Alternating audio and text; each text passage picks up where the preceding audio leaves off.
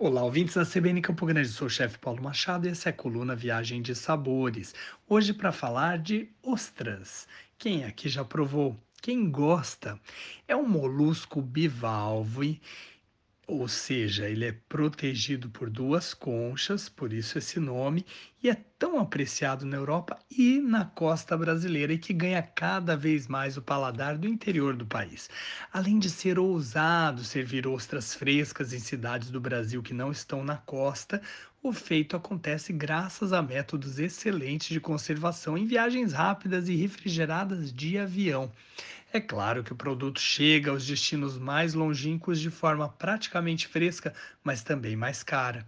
Na capital morena, em Campo Grande, existem restaurantes que já recebem a iguaria, geralmente provenientes da costa de Santa Catarina, em dias específicos. No Brasil, os estados do Paraná, Santa Catarina e São Paulo são os que abrigam os principais cultivares e produzem as mesmas espécies, sendo que uma é nativa e a outra estrangeira. E mesmo sendo de espécies iguais, dependendo do local, a diferença de sabor muda bastante.